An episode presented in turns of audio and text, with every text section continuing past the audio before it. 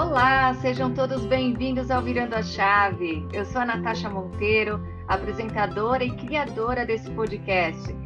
Eu gosto muito de começar agradecendo a vocês ouvintes por estarem acompanhando aí o nosso trabalho, esse trabalho que tem um intuito coletivo de trazer informação para as pessoas, causar essa inspiração. São tantos relatos, tantos depoimentos marcantes, fortes, cheio de superação. Então, eu agradeço muito por vocês estarem acompanhando. Isso é sinal de que vocês estão gostando e estão se identificando. Hoje receberemos uma convidada muito querida, mãezona, trabalhadora, versátil, com coração gigante. Seja bem-vinda ao Virando a Chave, Bruna Morales. Obrigada, Natasha. Muito, muito honrada de estar fazendo é, esse bate-papo aqui com você. Estou muito feliz. E vamos lá, né? É isso vamos aí. Ver. Respira, bora, vamos lá, se jogar. Bruna, eu gostaria que você contasse um pouquinho para a gente, né, sobre a sua vida, né, que fatos que aconteceram, que foram mais marcantes, que representaram aí uma grande virada de chave para você. É, eu acredito, assim, essa pergunta é até um pouco é, profunda para mim, né? Porque eu acredito, assim, parando para pensar que eu tive algumas.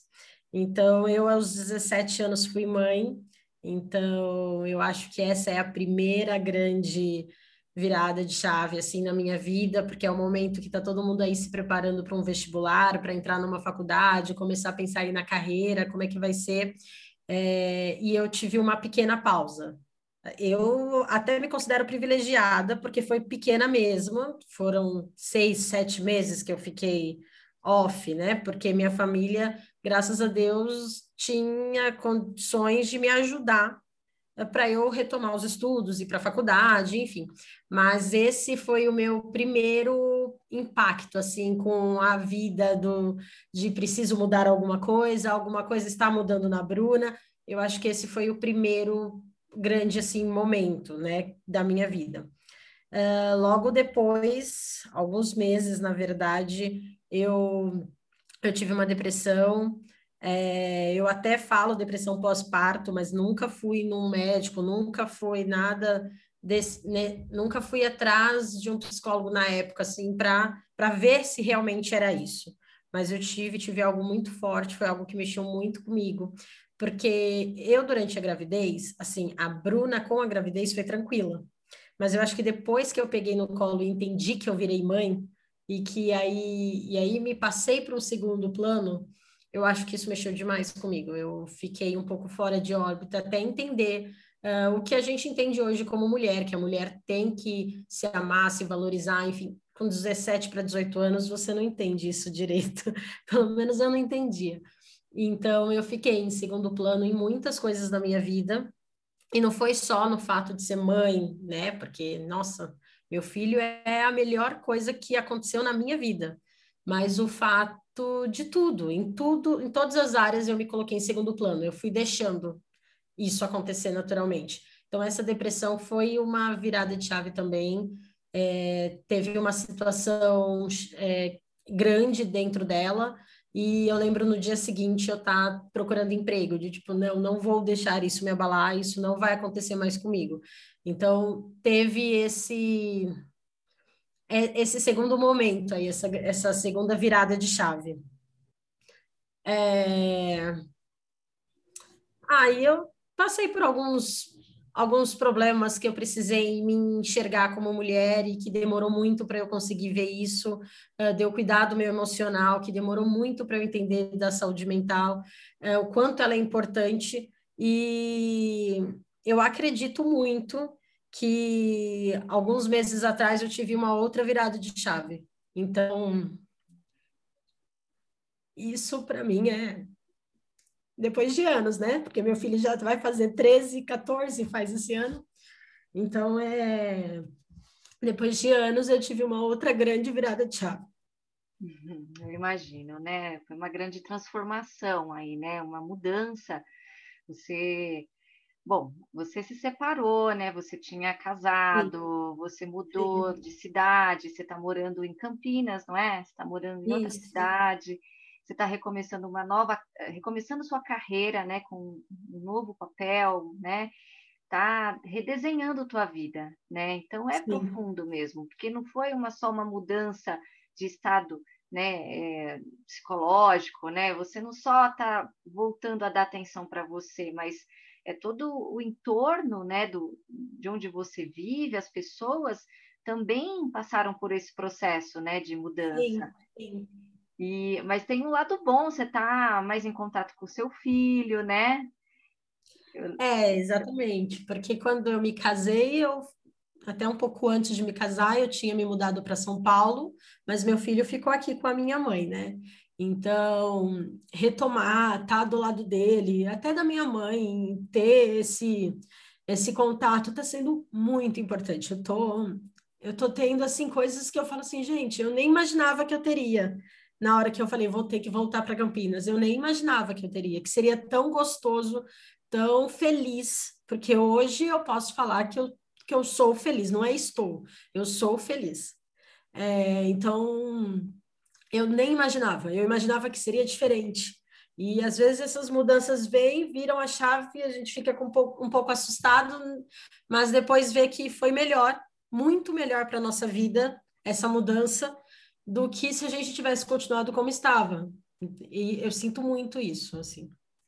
É verdade. Às vezes tem, a gente tem que passar por algumas situações aí difíceis para a gente aprender, né? Gera aí um aprendizado, né? E que desafios você está enfrentando hoje, né? Já que você é, tomou essa decisão, né, de mudança grande, você está recomeçando sua vida, você já sente aí desafio, vê como oportunidade, né? Não precisa ver como um problema, mas algo que, algo que você vê como uma oportunidade para crescer, para evoluir como ser humano, como mulher. O que, que você está experimentando agora que está te deixando até animada, entusiasmada para fazer? É, nesse último ano, eu, eu, eu tive várias crises de ansiedade, né? Então, assim, é, com essa com esse momento da minha separação, enfim, a mudança para Campinas, eu tinha duas escolhas, né, Natasha? Ou eu me entregava a isso, ou eu falava, não, eu vou descobrir como é que eu vou melhorar isso na minha vida. E aí então eu fiz um tratamento, eu comecei comecei a cuidar mais de mim, eu comecei uh, tanto o meu lado espiritual quanto o meu lado físico, mental, eu comecei a ir atrás de soluções em, to em todos esses é, lados dentro da minha vida, em todos os lados. Então, no emocional, com a minha família, no trabalho, em estudos. Então, hoje o meu desafio, assim, por exemplo, é, com a ansiedade eu engordei muito, né? Então, assim, um dos meus maiores desafios é eu deixar de ser sedentária. Então, de eu me forçar, faça o frio, pode estar o frio que está, eu levantar e falar, não, eu vou fazer o meu exercício, porque isso faz com que eu cuide de mim, com que eu me ame mais, porque o cuidar é o significado de amar, né? Então, se eu não cuidar de mim, como é que eu me amo? Não tem como. Então, eu, eu aprendi tudo isso. Foram poucos meses, mas eu tive uma avalanche de coisas boas que eu aprendi para minha vida, que parece até que fazem anos que eu conheço algumas, algumas informações, mas tem sido assim muito importante isso. É, eu, eu, um dos maiores desafios está sendo vencer a ansiedade, e eu acredito que eu estou conseguindo, porque não tenho mais crises igual eu tinha. Uh, então, a última que eu tive foi há meses. Então, são coisas que é por eu cuidar de mim. Eu, eu, o meu desafio está sendo cuidar de mim, para que isso significa o amor próprio, né? Me amar. Então, eu acho que o maior desafio está sendo esse mesmo, assim, todos os dias. Eu todos os dias eu tenho que lembrar que eu tenho que cuidar de mim. É verdade, é, isso é importante, a gente tomar essa consciência que não pode ser só de vez em quando, tem que ser todo dia. Todo dia a gente tem que bater cartão, falar, opa, o que, que eu fiz por mim hoje, né?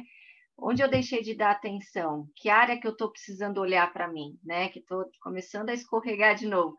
A vida é. eterno equilíbrio, né? A gente fica com aqueles pratinhos lá, vários pratinhos da vida tentando equilibrar, alguns caem, aí a gente recupera.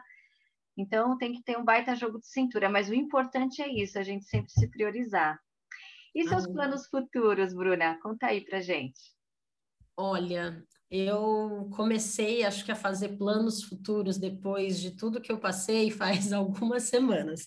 Antes eu estava muito focada no agora mas é, não acredito em recuperar tempo perdido nem nada disso, mas construir algo agora para mim. Então, assim, a partir de agora, o que a Bruna tem hoje, o que, que a Bruna quer construir? Eu anotei tudo num papel, são assim, mas eu, eu, eu sei que, por exemplo, eu tenho 31 anos e não tenho uma CNH. Então, assim, é uma coisa que eu falo, isso é para a Bruna agora.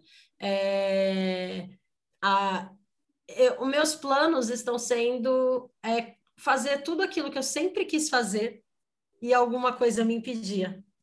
Sabe? Mas não é recuperar o tempo perdido, é como que e ver, porque às vezes a Bruna de hoje nem quer mais aquilo. Então ver o que a Bruna quer, aqui, o que eu ainda tenho desejo e realizar. Então esses são os meus planos, realizar todos os desejos que eu deixei de realizar por outras pessoas ou porque eu criava situações, obstáculos que às vezes nem existiam.